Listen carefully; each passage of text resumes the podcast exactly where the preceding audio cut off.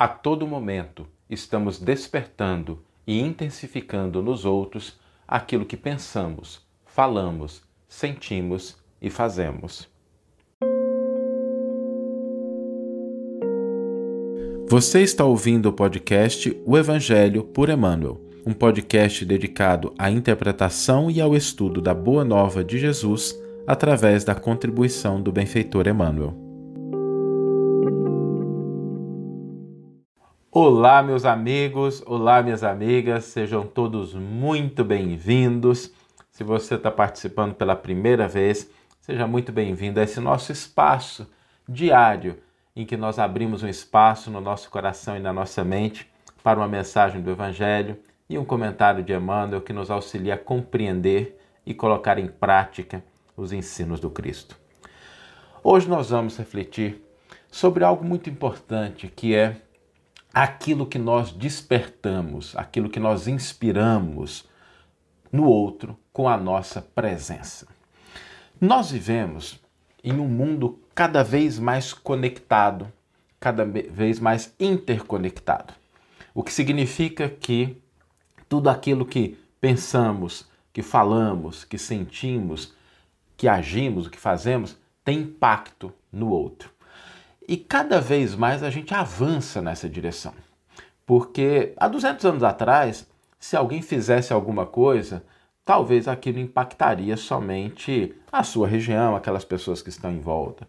Hoje, aquilo que nós fazemos, pela característica do mundo moderno, pode impactar positiva ou negativamente pessoas do outro lado do planeta através das redes sociais. Por isso é importante a gente refletir sobre o que é que nós estamos inspirando, o que, que a gente está despertando, o que, que a gente está intensificando no outro.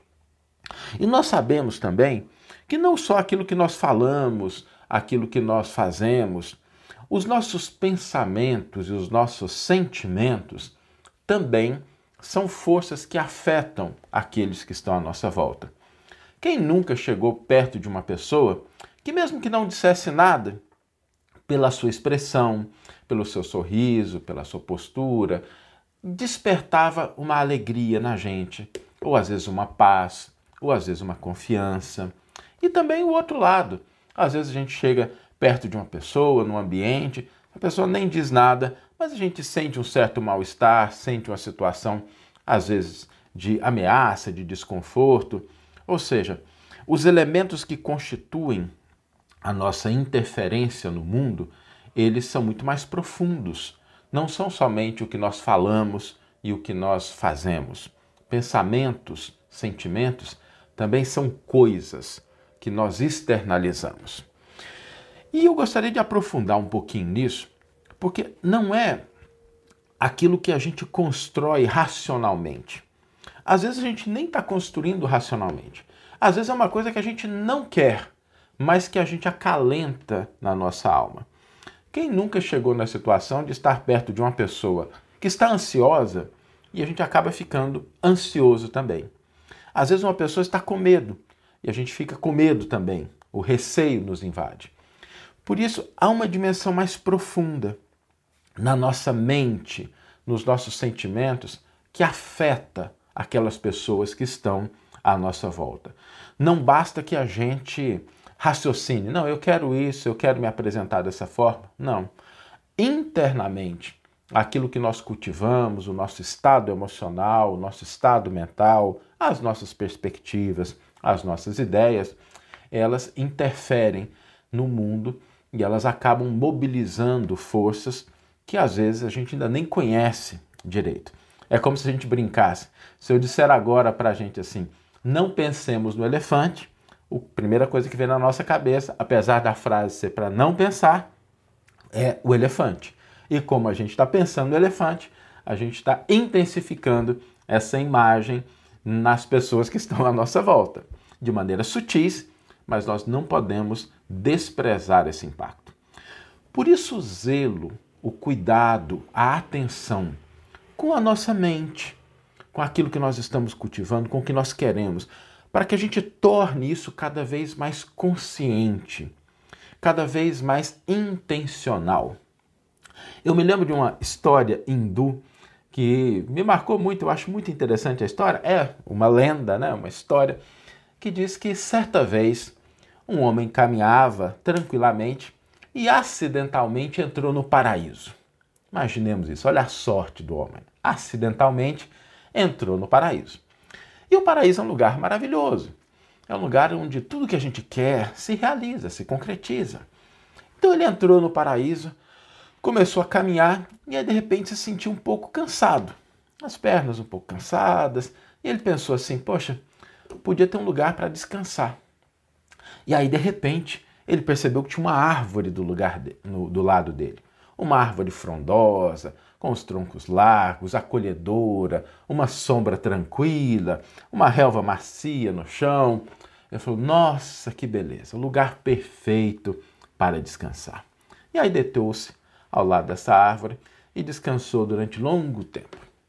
Quando ele acordou, ele sentiu fome e pensou assim: Poxa, como seria bom se eu tivesse algo para comer? Né? E de repente começaram a aparecer aquelas comidas que ele mais gostava, os alimentos que ele mais desejava, e ele se fartou daqueles alimentos. Quando ele terminou de se alimentar, ele pensou assim: nossa, seria bom se eu tivesse alguma coisa para beber agora. E de repente vieram sucos, vieram as bebidas que ele gostava, começaram a aparecer as coisas, e ele matou a sua sede. Aí ele começou a observar aquelas coisas em volta e falou assim: Poxa, mas isso não é normal. De onde é que estão vindo todas essas coisas? Será que tem algum tipo de gênio, algum tipo de espírito aqui do lado, fantasmas? E é quando ele pensou isso, começaram a aparecer gênios, espíritos, fantasmas. Ele olhou para aquilo e falou assim: será que eles vão aqui para me prejudicar? Será que eles estão querendo me levar para um mundo de ilusões? O que, que será que está acontecendo?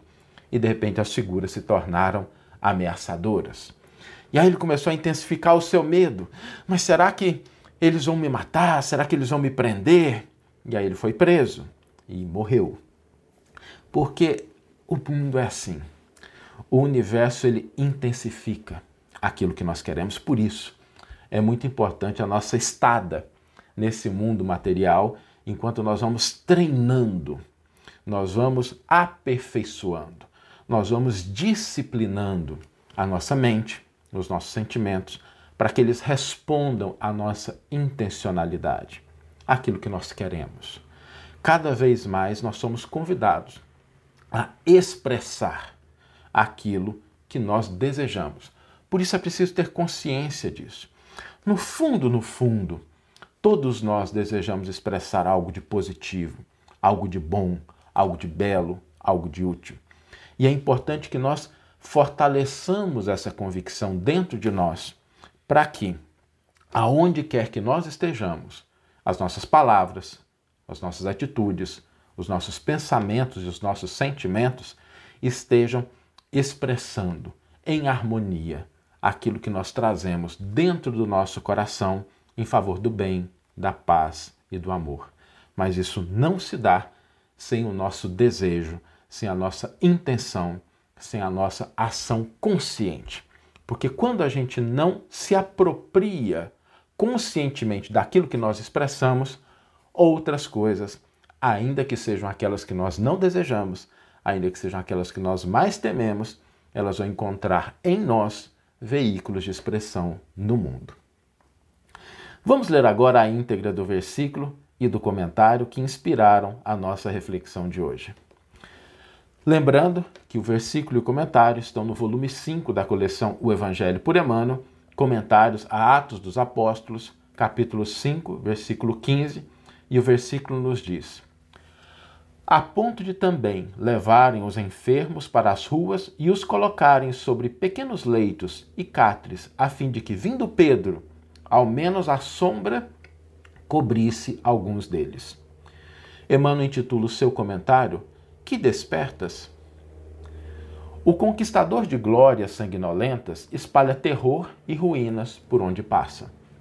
O político astucioso semeia a desconfiança e a dúvida. O juiz parcial acorda o medo destrutivo. O revoltado espalha nuvens de veneno sutil. O maledicente injeta disposições malignas nos ouvintes provocando o verbo desvairado. O caluniador estende fios de treva na senda que trilha. O preguiçoso adormece as energias daquele que encontra, inoculando-lhes fluidos entorpecentes. O mentiroso deixa perturbação e insegurança ao redor dos próprios passos.